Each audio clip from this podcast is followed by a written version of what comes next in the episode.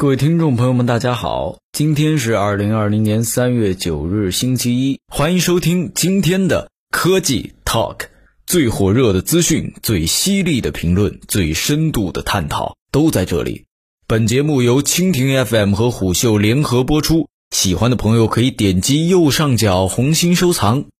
抗疫已经进展到了关键时刻，前段时间，钟南山院士的团队预测。疫情将会在四月底趋于平稳，建议严格防控措施最好还是实施到二零二零年的四月底。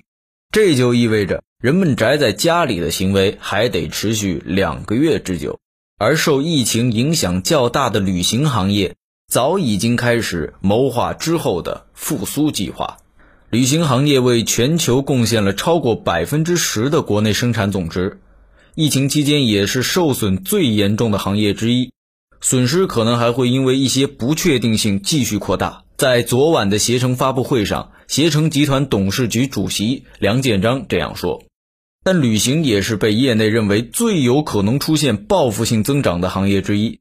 他认为，疫情给旅行的冲击是阶段性的，不会改变中国旅行产业的发展趋势。这次，携程发布的是旅游复兴 V 计划，将和首期上线的预约未来旅行预售产品。同时，携程将联合数百目的地启动十亿元复苏基金，用于刺激旅游消费。如今，正将下沉市场和国际市场作为重头戏的携程，显然不想也不能陷入黑天鹅带来的困境。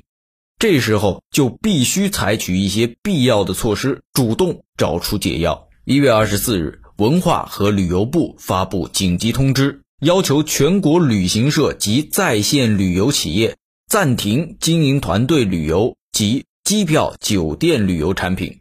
自此，本来期盼着能够在春节前后迎来增长高峰的旅游业，瞬间陷入了停摆。旅行社、景点、航空公司、酒店等相关产业纷纷停滞，多家迎来了目不暇接的退款需求。直到近日，热搜上还是不时更新着和疫情相关的出行行业的新动态。二月六日，为了帮扶行业度过寒冬，文旅部决定暂退旅行社百分之八十的旅游服务质量保证金。尽管如此。在未来若干个月内，人们旅行的意愿会出现可预见的降低，而与此同时，这个链条上的每一个利益相关体还要维持着基本的运转。二月底，被称为中国出境旅游 O2O 第一股的百城旅行网启动清算准备，开始进行善后处理。当然，百城的业务本身就一直处在亏损的状态。意料之外的疫情成为了压死百城的最后一根稻草。据中国旅游研究院公布的数据，总的来说，全国旅游业今年预计损失将近三万亿元。触底之后，行业触底反弹的形状被携程形容为 V 字形，这也是为什么其将这次的计划如此命名的原因。携程还将疫情进展分为回暖期、复苏期、反弹期这三个阶段。而复苏并不单纯指旅行活动的回暖，复兴计划是要在确保疫情防控到位的前提下，避免一刀切，建立与疫情防控相适应的行业复苏秩序，推动逆境中的发展。疫情为中小企业带来了严酷的现金流挑战，其实对于携程也一样。这一次自救计划既是行业的自救。也是这个链条上的每一个环节，包括携程的自救，而这些都是需要投入大量的成本和人员精力的。携程给用户重大灾害保障金的金额达到两亿，按照当前的政策，大致估算，携程三驾马车、机票、酒店、跟团游中，只有商旅的机票、酒店比较刚需，跟团游收入基本为零。此外，还要承担合作方。尤其是海外酒店的有损退订，以及数万员工的日常运营。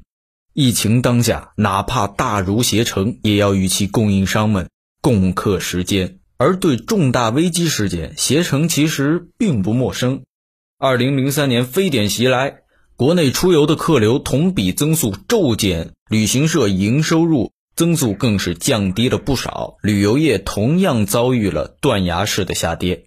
从二零零三年四月份开始，携程的营业额巨降，经营利润直接跌破了公司的红线。携程的市场合作业绩在不断上升的趋势中，顷刻间跌落到了归零的境地。而当时，即使是非典过去，行业也没有迎来预期中的报复性增长。好在非典之后的携程遇到了一个暑假，加上其在管理和业务上采取的各项应急措施，携程酒店订单量开始反弹井喷。当年的十二月，携程在美国纳斯达克成功上市。而按照目前的预测，这次疫情之后，或许刚好遇上的五一劳动节，携程认为。反弹的机会就在其中，在眼前的情况下，携程以及行业各方已经开始主动出击，或许说明了当再次面对黑天鹅，大块头们在应对策略和能力上已经有了不同于往日的把握。